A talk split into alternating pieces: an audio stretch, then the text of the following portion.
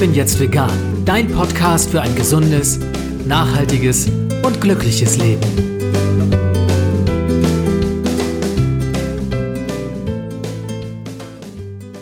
Hey und herzlich willkommen zum Ich bin jetzt vegan Podcast. Mein Name ist Jens Herndorf und ich freue mich, dass du auch in dieser Episode wieder dabei bist. Geboren und aufgewachsen in Duisburg kommt mein heutiger Gast schon früh durch seine Mutter, die er liebevoll als Ökotussi bezeichnet, mit dem Thema gesunde Ernährung in Kontakt. Eine Radtour mit seiner Schulklasse, die von Garmisch nach Korsika und zurückführt, weckt dann seine Leidenschaft für den Radsport. Er studiert BWL und VWL und entscheidet sich während seiner Promotionszeit in Münster für die vegane Ernährung. Seinen Lebensunterhalt verdient er heute mit dem Vertrieb von ethisch-ökologischen Versicherungen, aber nahezu jede freie Minute verbringt er im Rennradsattel. Dabei legt er innerhalb weniger Tage Distanzen zurück, für die gewöhnliche Radfahrer Monate oder gar Jahre brauchen. Als Ultra- oder Extremradfahrer ist er eine der bekanntesten veganen Persönlichkeiten des Sports in Deutschland. Herzlich willkommen, Ben Urbanke. Ja, ich grüße euch und dich vor allem, hier persönlich mal dabei zu sein in schönen Hamburg. Ich ähm, ja, bin ja öfter hier, ist ja so die zweitschönste Stadt, die ich nach Berlin gerne besuche. Du bist aber heute ausnahmsweise mal nicht mit dem Fahrrad hier, sondern mit dem Auto. Ja, leider wirklich nicht. Aber das Stück von Hamburg-Berlin, das kenne ich dann doch wirklich sehr gut, auch mit dem Fahrrad. Aber heute bin ich dann doch mit dem Auto gekommen. Ja, das Wetter ist auch nicht danach, aber egal. Wir sitzen hier im Warm und wir wollen uns über deine Historie unterhalten, Ben. Und ich würde gerne mit dir zusammen erstmal die Uhr 30 Jahre zurückdrehen und mal einen Blick in das Haus Urbanke werfen, wie der kleine Ben im Jahr 1989 mit seiner Ökomama da zusammengelebt hat. Also die scheint dich ja ein bisschen geprägt zu haben, was deinen späteren Umgang auch mit Ernährung angeht. Ja, ganz genau. Deswegen muss ich hier auch nochmal Danke sagen. Also eigentlich nicht nur meiner Mama, sondern auch meiner Großmutter meiner Oma. Genau, das sind so die zwei Frauen, die mich dann doch so geprägt haben, wie ich jetzt auch bin. Vor allem sehr nachhaltig und mit einem bewussteren Konsum. Deswegen war es halt auch schon damals, ne, auch im Ruhrgebiet möglich, äh, sich dann auch bewusst, gerade am linken Niederrhein, deine Ecke halt auch direkt vom Erzeuger bei irgendwelchen Ökobetrieben, bei den Landwirten zu versorgen. Und ja, deswegen hatte ich schon einige, ja, Bauernhöfe in meinem Leben oder als Kind gesehen und da auch viel Zeit und äh, spielerisch verbracht und das will ich natürlich auch nicht missen. Ne? Deswegen bin ich da auch wirklich stolz drauf, dass meine Mutter da auch ein bisschen ja, weiter war vom, vom, vom Ansatz her, ein bisschen mehr an der Natur dran und das natürlich auch mir dann sozusagen übertragen hat durch die Erziehung. Kannst du noch nachvollziehen, woher dieses Bewusstsein kam?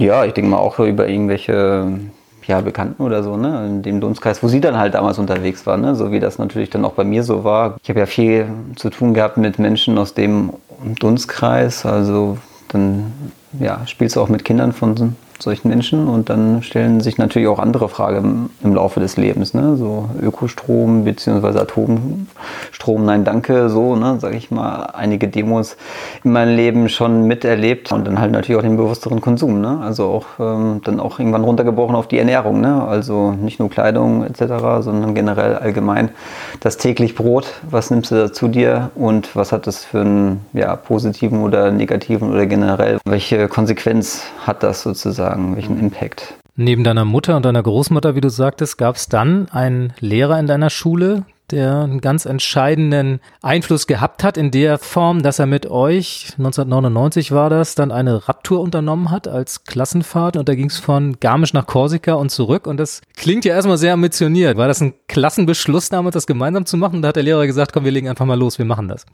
Genau, da muss ich auch wieder gleich herzlichen Dank an meinen äh, Klassenlehrer geben, der dann doch außergewöhnlich war. Nicht so wie vielleicht irgendwelche Lehrer, die ja, die es sonst so gibt. Ja, und er war halt auch so ein typischer Radfanatiker, ne, damals schon. Also der hat das immer wieder so gemacht als Ritual mit seiner äh, Klasse. Immer so als Abschlussklasse in der 10., weil ja nicht jeder unbedingt weiter das Abitur gemacht hat, hatte dann immer so in den Sommerferien immer eine, eine Tour, eine Radtour geplant.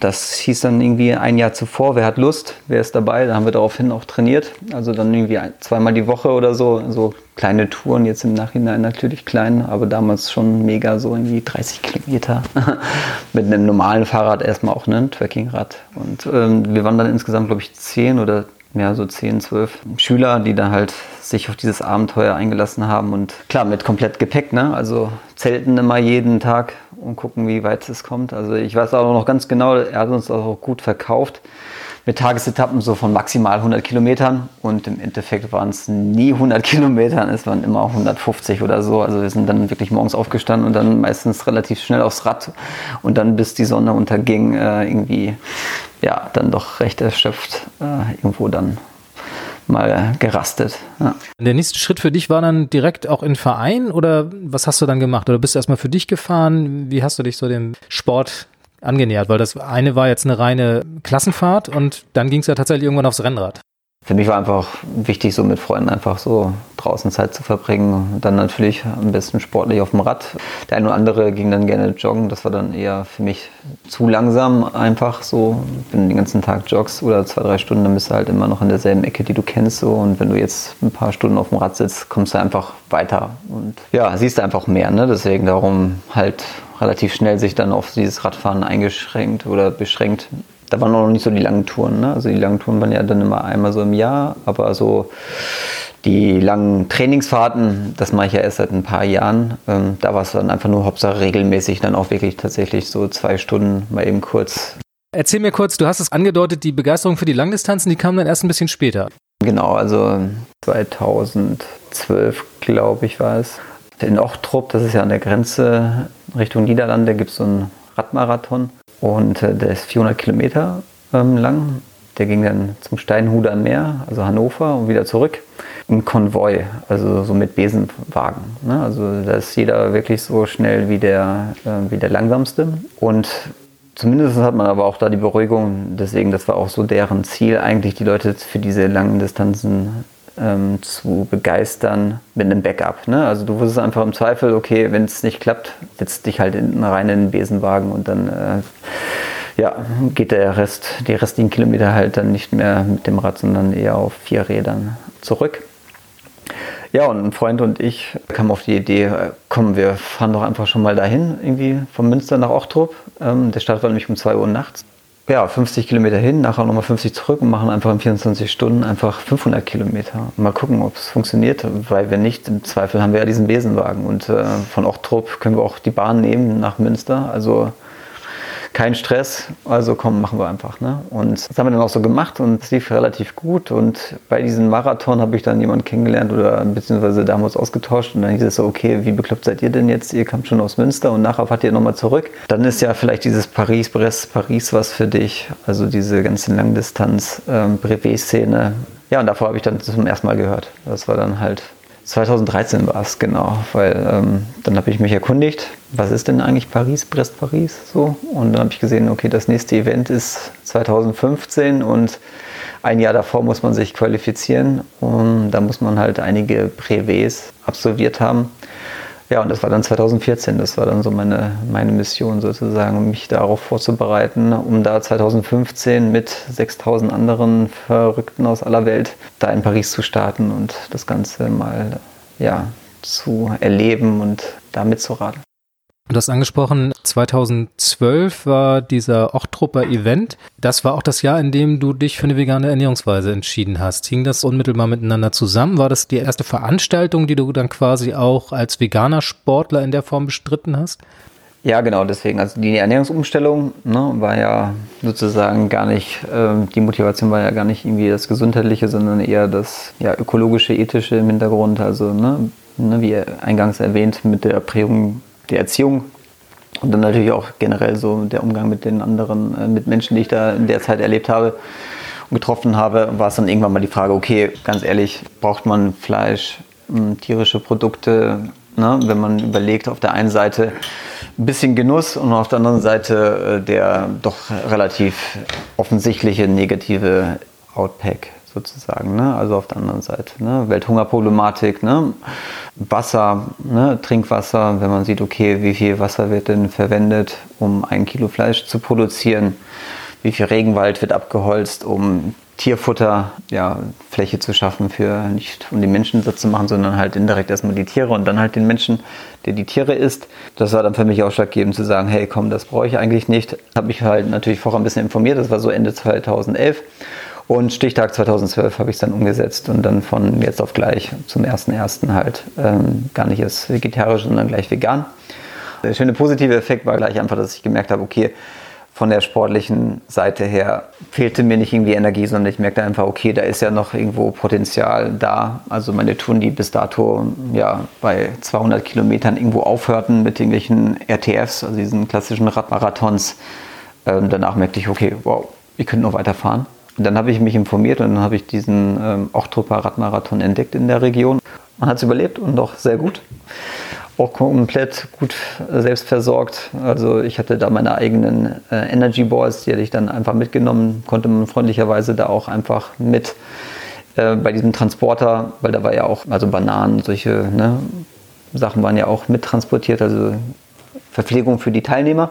Bananen waren ja okay, waren ja auch vegan. Ähm, aber so jetzt belegte Brötchen oder so waren jetzt natürlich nicht vegan, deswegen äh, wusste ich auch schon, dass ich da dann im Zweifel außer diese Bananen nichts anderes kriege. Deswegen hatte ich da auch schon vorher den Kontakt gesucht und die waren halt ziemlich offen. Ähm, und das fand ich halt auch schon ziemlich cool von denen. Wenn wir jetzt diese 500 Kilometer hören, das ist für viele meiner Hörerinnen und Hörer schon eine unglaublich lange Distanz. Da ist ja aber für dich noch lange nicht Schluss. Mittlerweile sind die Distanzen deutlich länger geworden. Wenn du uns mal einen groben Abriss gibst von den Veranstaltungen und den Distanzen, die du so in letzter Zeit absolviert hast. Ja, so im Jahr so 20.000 bis 25.000 Kilometer. So, das ist schon mal so ungefähr, was man da so erradelt. Das ist tatsächlich zum Teil mehr als was manche Leute und ich auch selbst mit dem Auto nicht mal abfahre. Und das kommt natürlich auch zustande mit relativ langen Events. Ne? Also fing an halt ne, mit Paris-Brest-Paris 2015, ne, mein erster über Tausender Privé dann ging es weiter halt mit LEL, e also London, Edinburgh, London. Das ist halt auch so ein, äh, auch so ein Klassiker wie Paris, Brest, Paris. Mit nochmal 1400 Kilometern, also auch nochmal 200 Kilometer mehr als in Paris. Und ja, dann zwischendurch mal irgendwo ein Tausender hm, Borders of Belgium, also einmal um Belgien herum, alle Jahre wieder. Klar, natürlich ist das eine lange Distanz, aber man erlebt halt so viel und vor allem ist das halt alles immer international. Es sind halt so viele Menschen, die man da halt auch einfach kennenlernt. Und das Schöne daran ist ja bei diesen ganzen Brevets, dass tatsächlich so ähm, Reisen statt Rasen, das ist halt einfach auch so das Motto, was äh, ich da auch äh, generell auch den Leuten einfach ans Herz lege. Ne? Also das muss halt Spaß machen, ne? die Freude, und das ist halt das, was mich eigentlich bewegt. Ne? Also wenn ich da irgendwo der Erste bin, ist ja schön, aber wichtig ist eigentlich, generell halt anzukommen, ne, die Erfahrungswerte, neue Menschen kennenlernen zu haben, neue Freundschaften, neue Einladungen natürlich dann auch entsprechend in anderen Ländern. Und ähm, deswegen ist das so eher meine Motivation, da immer wieder aufs Rad zu steigen. Und ja, und da kommen schon einige Kilometer zusammen. Und dieses Jahr ja, steht ja auch schon wieder Paris, Brest, Paris vor der Tür. Also 2019 sind ja auch schon wieder vier Jahre rum und jetzt die Vorbereitungsphase geht es dann auch äh, nach Griechenland. Das kann ich auch jedem nur empfehlen. Da fahre ich auch ein Tausender. Das ist auch herrlich, das Land. Also Du hast dann für diese langen Distanzen, also für diese extrem langen Ultradistanzen, ein eigenes Ernährungskonzept entwickelt. Und daraus ist dann später auch dein Buch entstanden, Be Faster Go Vegan heißt es. Erzähl uns ein bisschen darüber, welche Idee diesem Ernährungskonzept zugrunde liegt und was für Schlüsse du für dich daraus gezogen hast. Bei so kürzeren Geschichten, ne, also so Sprints oder irgendwelche, so, weiß nicht, drei, vier Stunden Aktionen, ist es eigentlich im Zweifel egal, was du da vor dir, zu dir genommen hast, sozusagen. Ähm, da rächt sich im Zweifel erst nach dem Event, aber wenn du da wirklich mal so zwei, drei Tage in der Belastung bist, dann ist das schon entscheidend, was du so vorher und währenddessen vor allem gegessen hast. Es geht ja auch um immense Kalorienmengen, ne?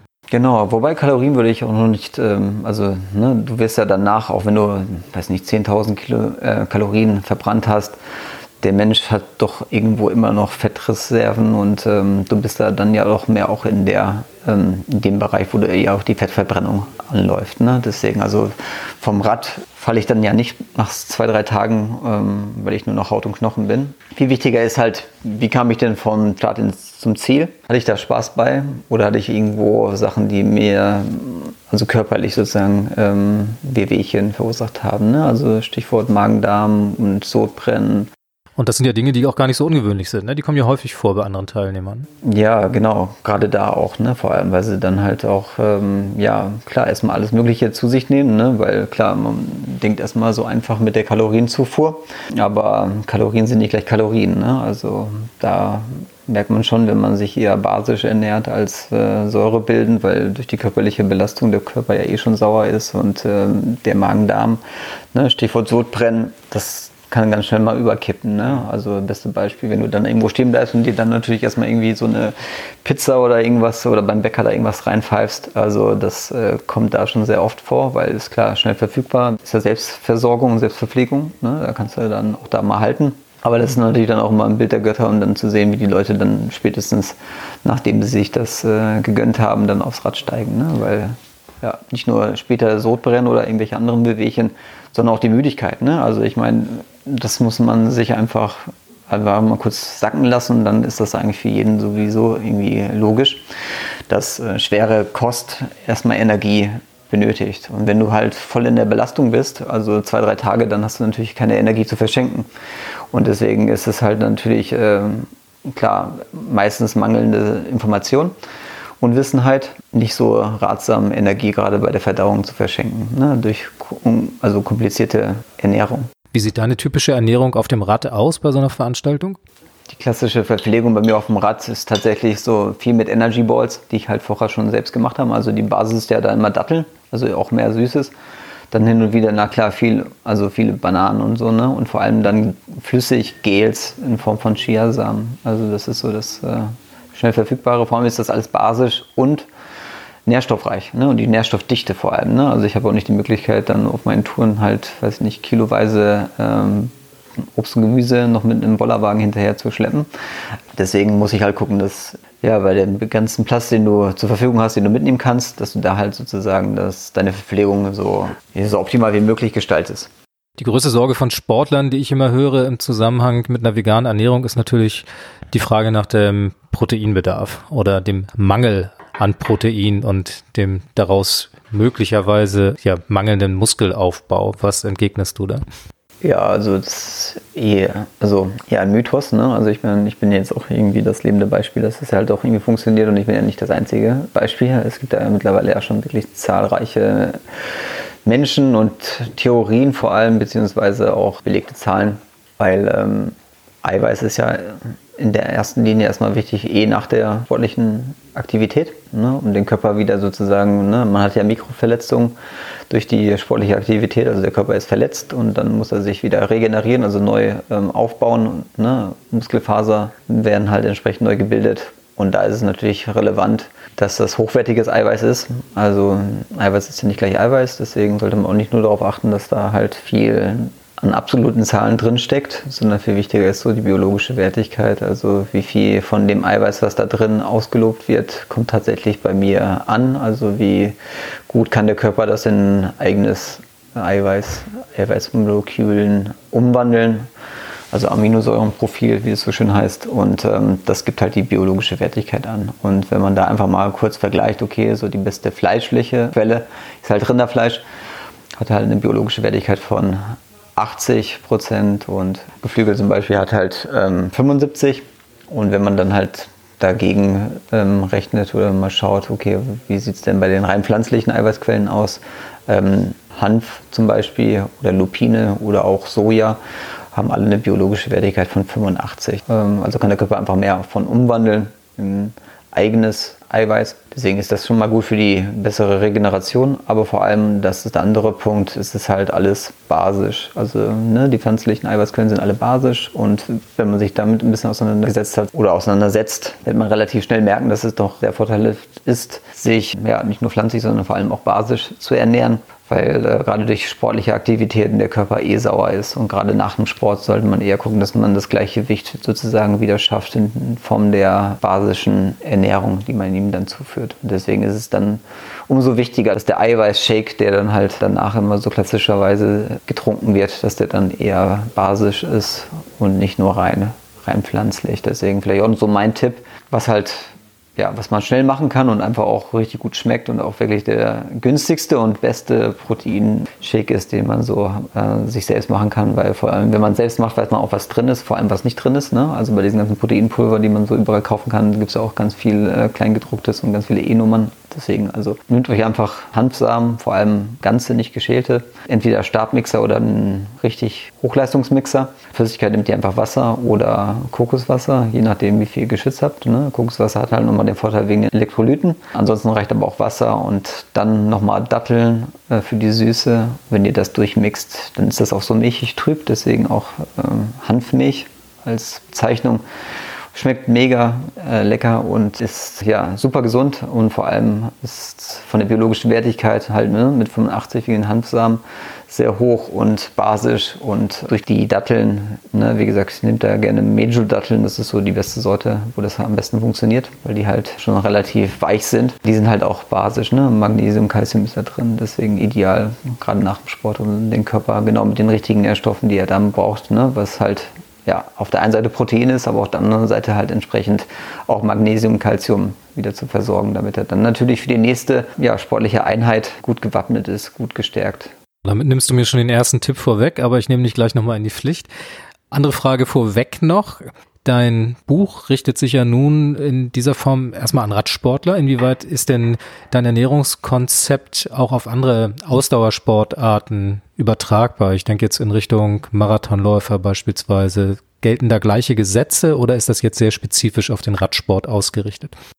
Nee, eigentlich gar nicht sogar. Es ist tatsächlich eigentlich an den Hobby-Ausdauersportler gerichtet. Ne? Also nur weil ich jetzt Fahrrad fahre und vor allem extrem, ist das jetzt nicht an alle extremen Radsportler gerichtet, weil das ist ja jetzt eine Handvoll. Also deswegen, äh, nee, das kann man halt sozusagen. Also ich bin eher so der, das lebende Beispiel, dass es halt auch unter extremen Bedingungen funktioniert. Ne? Also jemand, der da wirklich zwei, drei Tage davon ähm, ja, überlebt und vor allem dann auch irgendwo als erster ins Ziel kommt, dann ähm, ja weiß man zumindest, okay, gut, wenn es da funktioniert, dann wird es halt auch bei mir irgendwo in äh, erstmal etwas kleinerem Rahmen funktionieren. Und ich bin einfach offen dafür, das einfach mal auszuprobieren, weil das würde ich erstmal eh jedem empfehlen, einfach mal zwei Wochen mindestens das Ganze mal so durchzuziehen und danach ähm, merkt man halt auch einfach ähm, selbst, was das im Körper verursacht. Und dann kann man auch selbst entscheiden, war es gut, geht es mir besser und bleibe ich dabei als jetzt immer, ja, klar, viele Meinungen. Ne? Das sind aber alles immer individuelle Meinungen. Deswegen muss man sich am besten, um wirklich frei selbst zu entscheiden, auch ein eigenes Bild von der Materie machen. Das ist, geht am besten im Eigenversuch.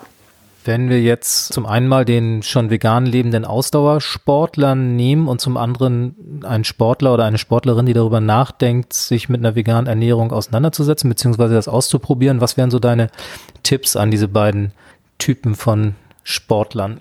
Genau, also wirklich so der Hybridfall, ne? also Leute, die jetzt sozusagen von ne, Allesesser zu vegan, dann halt sozusagen im vegetarischen, äh, sage ich jetzt mal liebevoll, hängen geblieben sind. Da würde ich halt echt wirklich gucken, weil dieses Stadium ist sozusagen eigentlich nicht so vorteilhaft, wo man ja eigentlich denkt, okay, ich bin ja schon auf dem richtigen Weg und das stimmt ja auch, ne? also ich bin ja nicht dogmatisch, ne? also ich meine, klar, der, der Trend und der Weg ist schon mal auf jeden Fall super.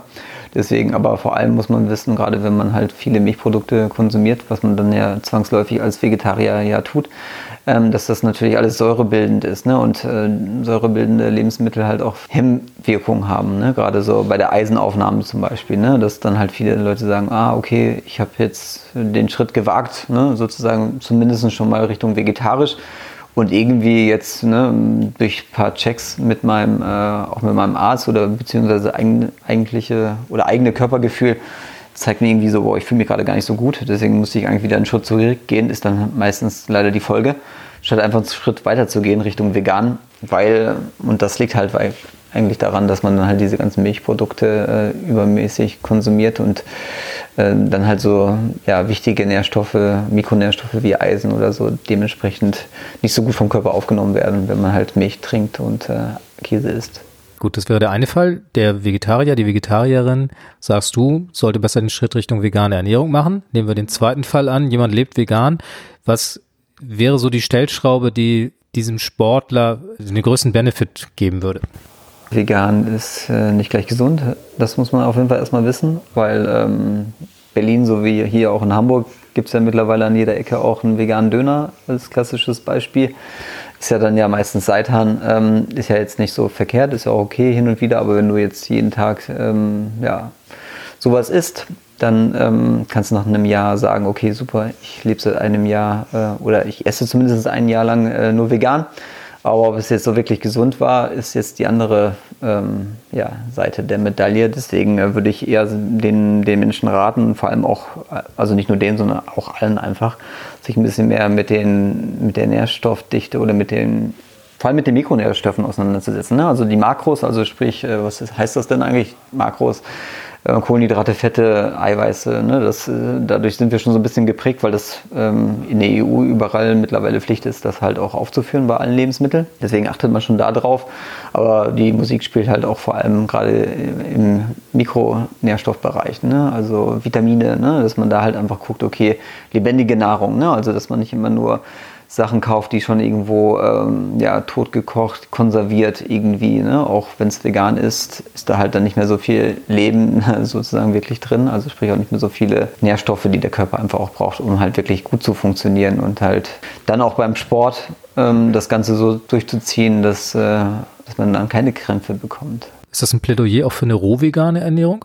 Ja, genau deswegen. Also das würde ich sowieso sagen. Ich bin ja nicht der Rohköstler, deswegen ist es das nicht mein Bereich. Also als Rohköstler hier irgendwas zu sagen. Ähm, ich weiß nur, warum ich mich nicht rohköstlich ernähre, sondern so 70 Prozent roh, weil klar, roh ist schon mal gut. Wenn wir wieder den Bereich der Nährstoffe uns anschauen, weil klar, wenn man Sachen vor allem ultra hoch erhitzt, dann äh, geht auf diese Weise halt auch viele verloren. Ne? Und deswegen ist es schon nicht verkehrt, aber manche Sachen, so wie jetzt äh, trinke ich ja hier auch einen Tee und äh, ich glaube, der wird bei 42 Grad ähm, nicht so viel ja, von sich geben, sozusagen preisgeben, ähm, als wenn er dann doch mit äh, gekochtem Wasser serviert wird. Eine Frage noch im Hinblick darauf, welchen Stellenwert die vegane Ernährung mittlerweile gerade auch in deiner Sportart einnimmt. Hast du das Gefühl, dass die Akzeptanz dafür größer wird? Entwickelt sich da was oder eher nicht? Da entwickelt sich auf jeden Fall einiges. Also gerade in dem richtig kleinen Dunstkreis, wo ich ja noch unterwegs bin. Also das ist ja wirklich so, der, ja, also ich meine Radsport allgemein, ne, ist ja erstmal ein ganz großes Feld. Und ich bin dann ja so eher so eine Privé-Szene, Ultracycling Bereich, das ist dann ja ein sehr kleiner Bereich ähm, der Radszene. Und da merke ich halt schon einfach äh, bei den ganzen äh, großen Events vor allem, dass sich da halt seitens der Verpflegung, die dann einfach auch äh, mal mit angeboten wird, sich da einiges getan hat. Ne? Also dann natürlich auch länderspezifisch. Bestes Beispiel war jetzt 2017 bin ich ja in London gestartet bei LEL. Da hatte man halt auch die Möglichkeit, alle 50 bis 100 Kilometer ähm, bei einer Kontrollstation sich auch zu verpflegen.